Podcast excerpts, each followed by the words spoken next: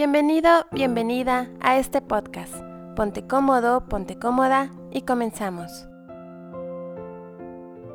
La casa enferma. Una casa que probablemente hayas conocido o incluso tú estás viviendo en ella. Una casa que te atreves a decir o que piensas inconscientemente, esta casa está muerta, esta casa está enferma, esta casa se siente que algo está mal.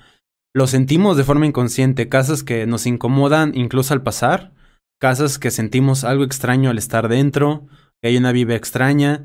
Y lo curioso es que hay casas de que por más que sean impecables, no pueden lidiar con ciertos problemas como la humedad, el moho, que, que, haya como grietas, que haya mucho desorden, que haya suciedad, que huela muy mal, aunque sea una casa muy limpia y ordenada, huele muy mal. Entonces todo eso vamos a ver el día de hoy. ¿Por qué ocurren esas situaciones? ¿Por qué una casa se enferma? ¿Por qué una casa se ve como se ve? Y por más este, remedios que busquemos, muchas veces la, la situación o la solución depende de nuestras acciones. Bienvenidos a una edición más de La Hora Minimalista. Yo soy Isaac López y estoy con Blanca Mercado. Bienvenidos a este espacio. Y bueno, un tema que realmente es, sum, es sumamente importante y muy sensible, un tema muy sensible.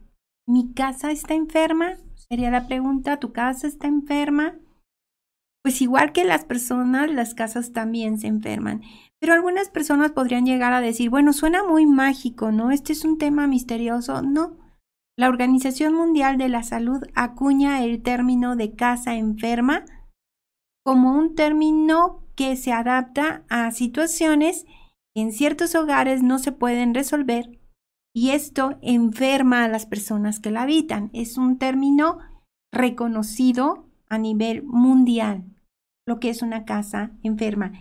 Lo más interesante desde la bioenergía, que estamos tocando estos temas, es recordar que hay un vínculo entre las cosas y las personas. Hay un vínculo entre las casas y las personas también.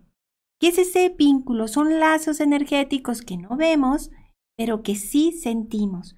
Es decir, la persona que vive en un espacio va a conectar con el inmueble y va a afectar su estado de ánimo o su estado físico, pero también la persona con su estado de ánimo o su estado físico afecta la energía del inmueble, o sea, se va igual, se va a repercutir. Quiere decir, Isaac, que nuestra forma de pensar, nuestro nivel de estrés, nuestro nivel emocional y las discusiones o las palabras amables que hay en nuestra casa van a influir. Incluso podemos llegar a decir que las personas que permitimos que entren a nuestra casa van a interactuar con la energía de nuestro hogar. Y el lugar en donde vives, los vecinos con los que te rodeas, o las personas con las que convives en una familia, tienen una estrecha relación con tu estado de ánimo, pero también con tu estado de salud. Así que tu casa, bien lo decías hace un momento, tu segundo cuerpo, Debe ser uno de los lugares que cuando llegues sientas tranquilidad y descanso. ¿Qué, qué podrías decir de esto, Isaac? ¿Te pasa ahora? Porque antes me decías que en tu anterior departamento no sentías eso. A mí sí me gusta estar en mi casa. Pero también sé que hay gente que incluso hace lo posible para estar el menor tiempo posible ahí. Prefiere estar en casa de amigos o incluso llegar muy noche o dormirlo, básicamente llegar a dormir porque no les gusta su casa. ¿Te ha tocado ir a algún lugar en el que puede ser un restaurante o puede ser una casa de alguien que solo al entrar te sientes incómodo y te quieres ir? Muchas veces. Puede ser incluso gimnasios, ¿verdad? Negocios.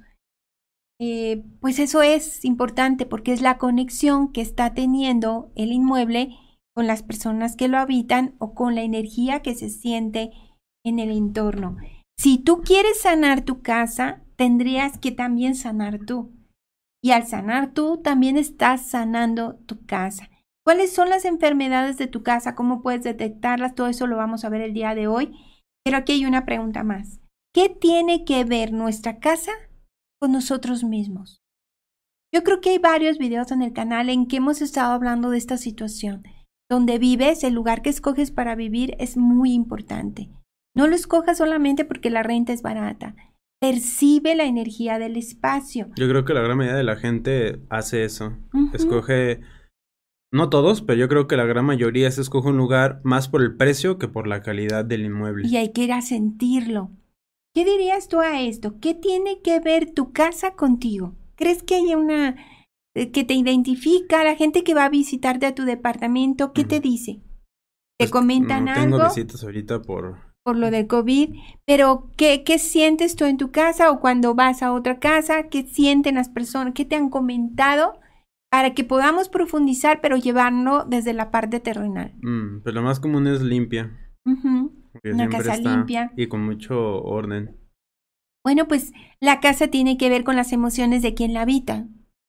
Sí, si la persona está en armonía, lo va a reflejar en su casa. Pero también puede ser que una persona esté en armonía y llega a una casa inadecuada que ya estaba cargada de todas esas malas vibras y bueno, cambia la energía que ella trae. Incluso hay gente que parece que su casa está limpia, pero lo que hacen es juntan toda la basura o el escombro, lo que sea, en un cuarto o la esconden. En Claro. vez de, de hacer, de limpiarla, recogerla, la esconden o y ya cuando vienen visitas, ya que se va la visita, otra vez vuelven a ordenar. Sí, sacan todo lo que tenían escondido. ¿Qué ocurre cuando en algunas casas se descomponen artefactos? La cañería siempre tiene problemas, la electricidad eh, está húmeda, por más que la reparamos, nuestra casa nos quiere decir algo. Pero nos vamos a ir a fundamentos. A mí, siempre que les presentamos una investigación en este canal, tenemos fundamentos para ello. Desde la bioenergía, hay un padre de la psicología de los significados que es Carl Jung, y este experto psiquiatra y psicólogo introduce el término conocido como espejo.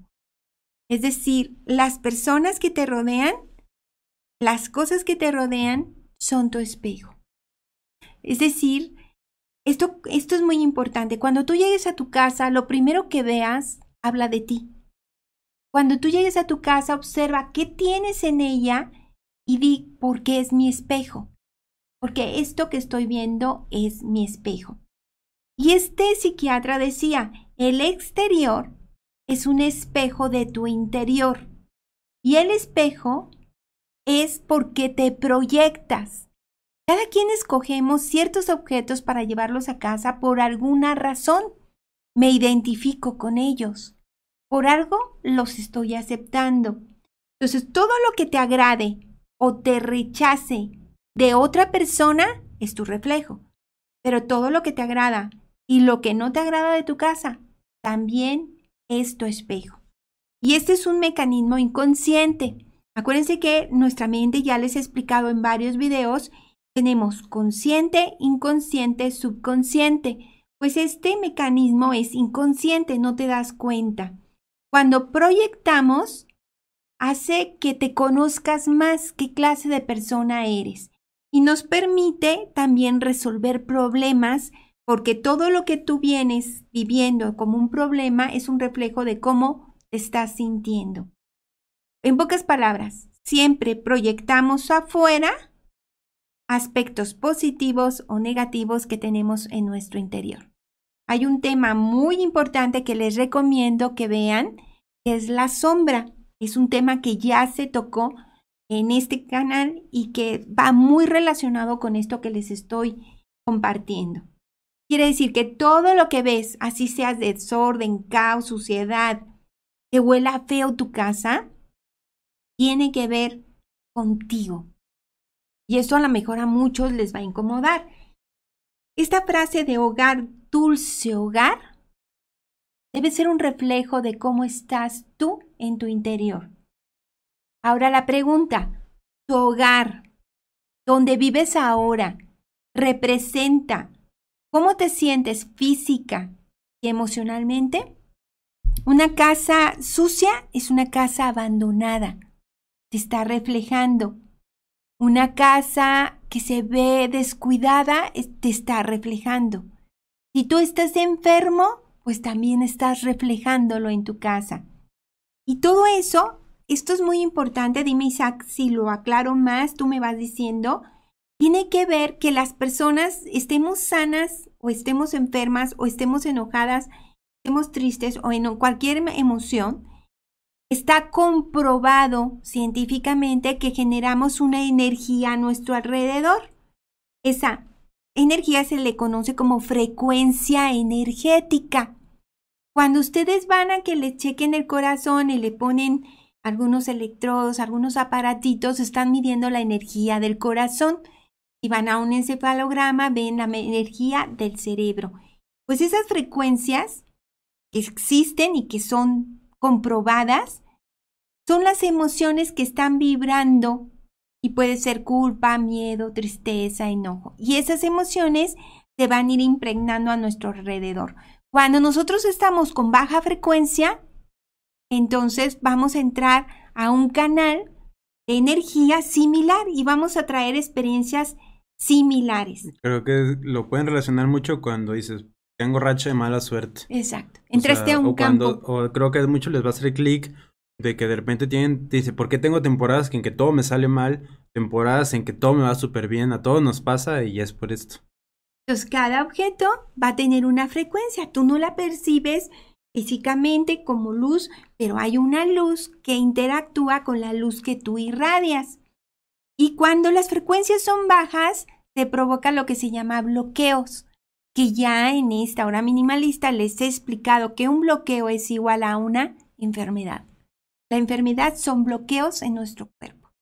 Pues tú no quieres llegar a eso. Las emociones que no hemos sabido gestionar producen dos cosas, malas sensaciones o enfermedades. Fíjate, Isaac, esto que importantísimo. Todas las emociones que tú y yo, cualquiera de nosotros, no hemos sabido gestionar o manejar, van a provocar dos cosas o malas sensaciones de aquí pasó algo o enfermedades.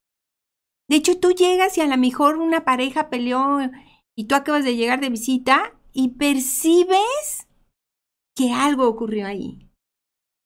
¿Y te ha pasado que dices, ay, ¿qué pasó? O sea, ¿ocurrió algo? ¿O estaban hablando de algo? Entré en mal momento porque dices, aquí algo ocurrió. Muy bien, estos bloqueos son lo que después se van a convertir en enfermedades, pero nosotros queremos la salud.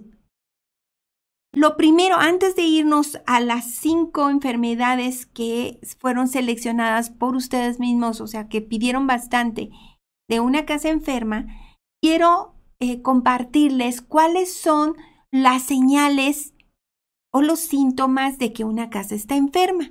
Y ahorita nos vamos a ir a los seis que escogieron. Número uno, problemas persistentes.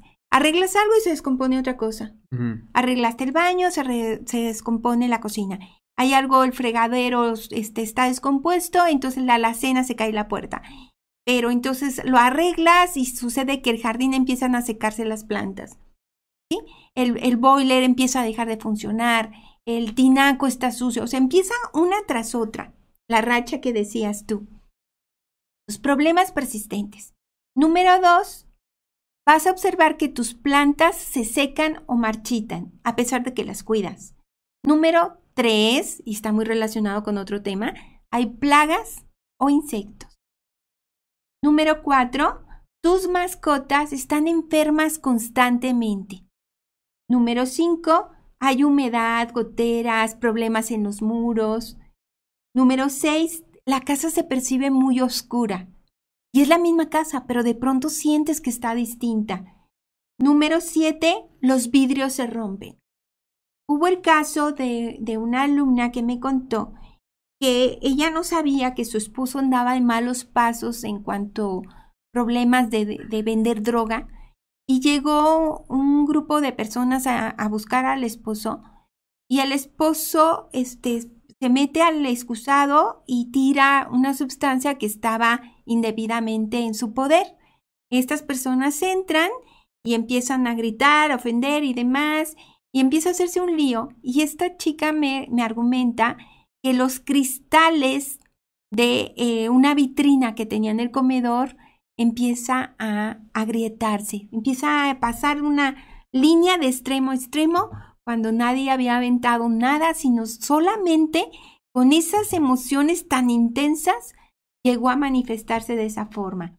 También eh, malos olores. Tu casa está limpia, pero huele algo extraño. De hecho, las personas tenemos un aroma. Lo vamos a ver. Incluso gente, creo que el que más se impregna es la humedad. Que es, creo que es de las enfermedades que la gente se lleva más a otros lados. Claro. Porque hay gente que tiene humedad en la casa, su ropa huele a humedad. Y ahorita vamos a ver lo importante que es el aroma. Cuando también se enferma por constantes discusiones y problemas en los integrantes de una casa. Por eso, no sé si te acuerdas, eh, hay personas que te dicen, no, no, no, en esta casa no se grita, no, en esta casa no se ofende, no, no, en esta casa sí nos tratamos con respeto. Porque algunas veces va alguien de visita y empieza a decir groserías y dice, no, no, es que en esta casa no, no lo manejamos así. Muy bien. También empiezas a presentar alergias, dolores de cabeza, garganta, fatiga crónica, asma y otras enfermedades y es una señal de que tu casa está enferma. Grietas. Bien. La aparición de grietas en las paredes de nuestra casa dañan la armonía y la seguridad del hogar. Las grietas en nuestra casa, en los muros, es una sensación de interpretación desde la bioenergía que nos falta seguridad y protección. Hay un descuido personal y es un síntoma de problemas de estabilidad emocional. Eso te están diciendo las grietas en tu casa. Así que en cuanto veas que aparecen grietas en tu casa hay que mandarlas a reparar. Pero no te preocupes porque al final de este video les voy a decir cómo sanar una casa enferma. No cómo reparar las grietas, sí cómo sanar la energía de esta casa. Las grietas te están indicando varias cosas. Que falta seguridad, que falta protección, que hay un descuido y problemas de estabilidad emocional. Listo, nos vamos al siguiente, que es la humedad. Si en tu casa presenta problemas de filtración de agua, goteras, ya sea en menor o mayor dimensión, esto significa desde la bioenergía que se está filtrando sin cuidado o de manera inadecuada el enojo, ansiedad, angustia, pena, tristeza. Esto es muy importante. Desborde emocional. Esto significa la humedad en una casa. El desborde emocional. Ok, nos vamos al mo para muchas personas el moho les resulta frustrante. Es muy común que lo encontremos en baños, sótanos, este, cocinas y lavaderos. ¿Qué representa el moho de acuerdo a la bioenergía? Representa frustración, decepción y deseos no satisfechos. Todo esto indica, en pocas palabras, que hay una emoción atrapada en ese lugar. Y esa emoción tiene que ver bastante con sentirnos débiles en ese momento, muy vulnerables. Y nos vamos al siguiente problema de una casa enferma, que es el aroma. Cuando por más que limpies tu casa, igual sientes un aroma muy, muy desagradable, un aroma que, que te está acabando, te está desgastando, que no te sientes bien. El sentido del olfato, Isaac, es el más emocional de todos nuestros sentidos. Pongan mucha atención en esto.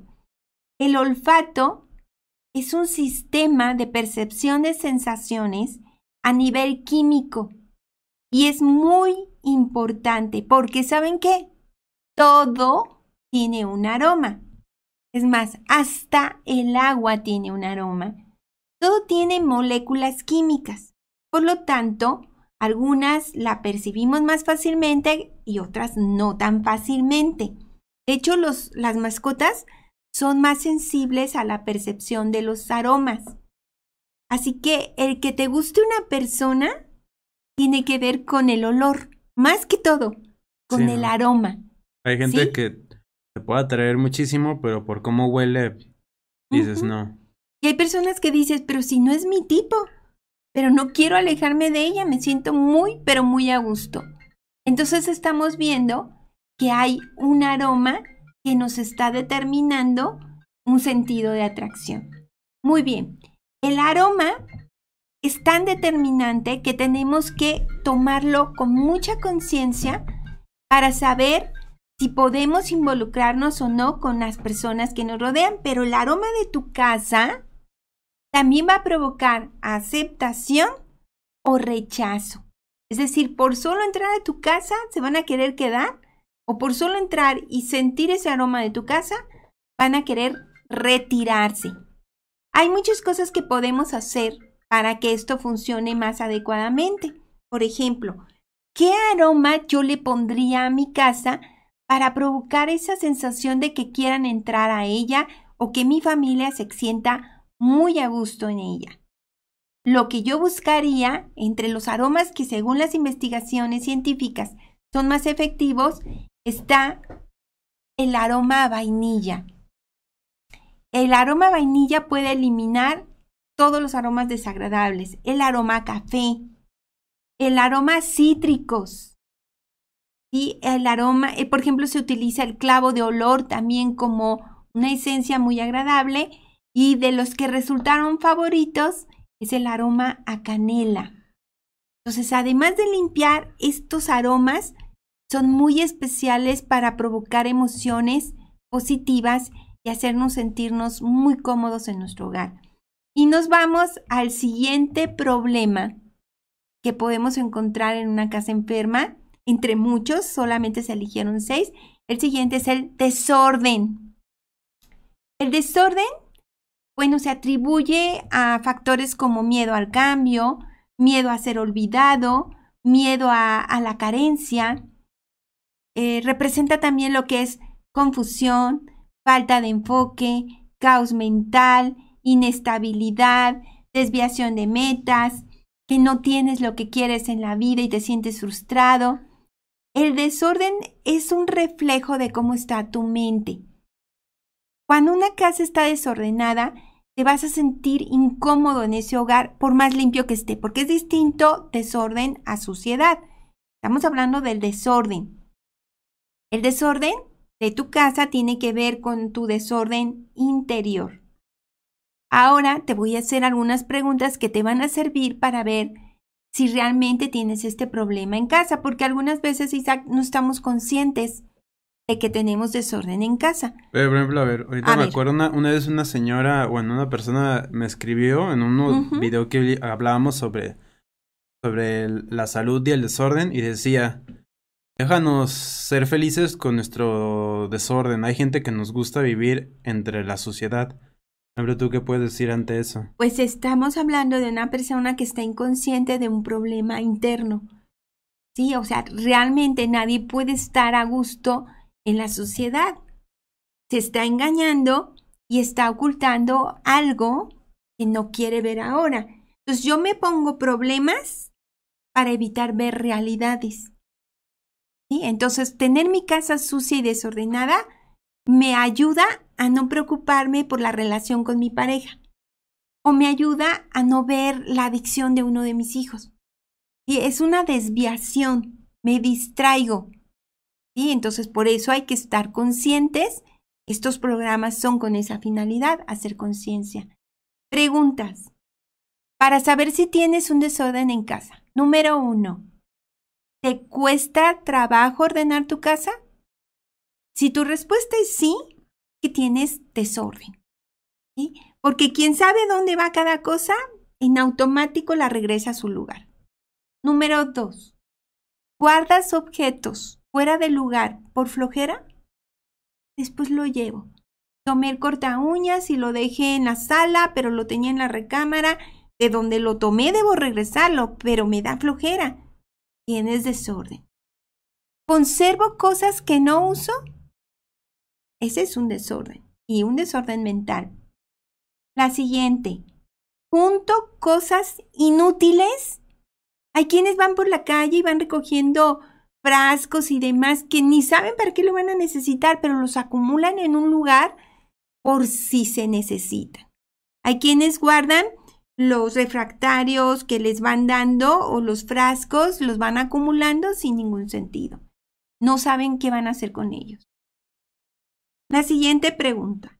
¿Conservo cosas que ya no sirven? Compré algo que salió descompuesto y ahí lo estoy guardando. Ni lo llevo a reparar, ni lo quiero reparar, pero lo tengo ahí, tomando espacio. La siguiente pregunta. ¿Tienes experiencias del pasado dolorosas que les estás dando vuelta constantemente? Garantizado, tienes desorden. La siguiente. ¿Tienes un miedo que no has resuelto? Miedo igual a desorden. ¿Tienes un duelo que no has concluido? ¿Un duelo de una relación? Caos igual a duelo inconcluso. ¿Tienes expectativas muy grandes sobre los demás y te sientes frustrado cuando no las cumplen? Hay un desorden. Si tú dijiste sí a estas preguntas, tal vez no lo vea, tal vez sea esta señora que me comentaste, pero tiene un desorden. Pero ella es consciente. Ella sabe que tiene un desorden, pero piensa que no tiene nada de malo. ¿Mm? Pues de hecho todo eso que acabas de decir, una solución práctica es el minimalismo. Claro. De hecho es una de las soluciones para sanar una casa, Isaac. Tenemos mucho contenido de eso en el canal, pero sí, totalmente. O sea, el minimalismo te, pues te, te crea los hábitos de saber tener lo necesario y lo que te hace feliz y teniendo lo que necesitas, automáticamente hay orden y organización. Porque crees que es sanador emocionalmente. ajá, y sabes dónde encontrar todo. Entonces te quita también ese estrés y todo eso. Por ello el orgullo de este canal de llamarse minimalismo simple, que defendemos la vida simple. Empieza todo por el orden, mente, vida y espacio. Y nos vamos al siguiente problema de una casa enferma, que son varios, pero elegimos seis. Suciedad. Si tú tienes estrés, cansancio, dolor de cuerpo, es el reflejo de que tu yo interior se encuentra muy deprimido porque está sucio y se ve sucio y se refleja sucio. Nos está diciendo a gritos que necesitamos hacer un cambio en nuestra vida. Necesitamos una mayor estabilidad emocional. Una casa sucia es una casa en la que las personas tienen cuentas pendientes. Hay algo en su pasado que no han resuelto y no han cerrado ciclos de ninguna manera. Una casa sucia es una casa tóxica. Sería como un vampiro energético. Al entrar ahí con la suciedad te roba energía. Tienes que descubrir esa necesidad de poner limpieza y orden, dejar a un lado tus temores y también descubrir la seguridad que puedes tener de manera amorosa contigo mismo cuando empiezas a limpiar tu casa. Es como reconciliarte con tu espacio. Es muy hermoso el ejercicio, pero una casa sucia es un sinónimo de una casa enferma. Bueno, bien, nos vamos a la rutina de cómo sanar una casa enferma. Número uno. Limpieza general y profunda. Y hay varios videos en este canal que te hablan de cómo hacer una limpieza profunda. De hecho, hay uno que se dirige a la limpieza de fin de año. Muy buen tiempo para hacerlo. No puedes evitarlo. Limpieza profunda de tu casa de principio a fin. Número 2. Una vez que limpiaste tu casa profundamente, vas a sacar todo aquello que no sirva o que no estés usando. Lo vas a poner en un rincón para después sacarlo totalmente. Pero por el momento es después de la limpieza profunda ir detectando qué objetos no uso o qué objetos no funcionan, no sirven y no los quiero en mi vida. Número 3. Vas a abrir todas las ventanas de tu casa, todas absolutamente. Mientras estás haciendo esta limpieza profunda, ventanas abiertas de todas las habitaciones para depurar la energía. Número 4. Vas a utilizar un aromatizante que vas a fabricar tú misma con agua y unas gotas de aceite esencial. Te recomiendo que utilices aceites cítricos, naranja, limón, mandarina, y en cada habitación vas a ir rociando después de limpiar. Número 5.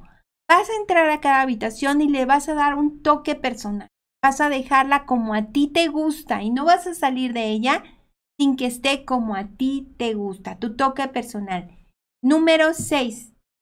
vas a evitar que estén acumulados los muebles de tal manera que haya poco espacio para caminar, porque eso limita la energía. Por favor, que haya espacio, amplitud. Elimina lo que te estorba. Número 7. Vas a pintar o reparar lo que tengas que reparar de tu casa. Si hay humedad, si hay moho, todo lo vas a reparar. Si los baños están sin funcionar, toda tu casa debe estar funcionando, no debe haber goteras, debe estar funcionando totalmente. Número 8. Vas a revisar los muebles que tienes para que puedas checar qué puedes hacer al respecto en el acomodo o este, poder regalarlos o cambiarlos de sitio. Por lo menos mueve los muebles del lugar. Número 9 Mantenimiento, ve si hay que impermeabilizar, ve tu tinaco, en esos detalles que se nos olvidan porque no los vemos constantemente. Que haya un mantenimiento general de tu casa. Y por último, número 10. 10 es muy importante. Las piedras, cuando vayas de vacaciones al mar o cerca de un río, las piedras de mar, río o montaña son muy eficaces para limpiar la energía de una casa. Vas a tomarlas, son gratis, las vas a tomar y las vas a poner en las esquinas de tu casa. ¿Por qué? Porque son absorbentes de las energías. Incluso yo pondría una detrás de la puerta de entrada que absorbe y limpia la energía y favorece el movimiento de la misma. Y son 10, pero yo voy a darles una más, que es mi favorita aplica el minimalismo simple en tu vida, porque menos es mil veces más. Minimalismo simple, quédate solamente con lo que ames y saca todo aquello que no te dé armonía. Y vamos, les dije que íbamos a ver una serie de afirmaciones para poder trabajar esto después de haber limpiado y haber aplicado estos 11 pasos. Y es la siguiente. Fíjate bien, está hermosísima. Mando amor sobre cada rincón de mi casa, cada habitación, escaleras, detrás de cada puerta, patio, jardín, baño, sala, cocina, techos, ventanas, debajo de las camas de los muebles. Y renuncio, anulo, cancelo todo lo negativo que esté en contra de mi casa y de su salud. Cualquier energía negativa que pueda causar aflicción, opresión, tormento, insomnio, depresión, pobreza, escasez, la elimino. Elimino todo lo malo y negativo con el poder del amor y a partir de hoy adorno mi casa y la ordeno liberándola de enfermedad, y de todo lo negativo en mi hogar. Fuera todo lo negativo de este hogar y que no regrese nunca más, porque solo la luz habita en este espacio. Hecho está, así es, así será, porque mi casa y yo somos amor y paz interior. Esta es una meditación, reflexión. Puedes hacerlo en medio de tu casa, leerla en voz alta después de que has hecho la limpieza profunda y aplicado todo el sistema de limpieza energética de tu hogar. Gracias por acompañarnos. Te invitamos a que te suscribas al canal de YouTube Minimalismo Simple y seas parte de esta maravillosa comunidad.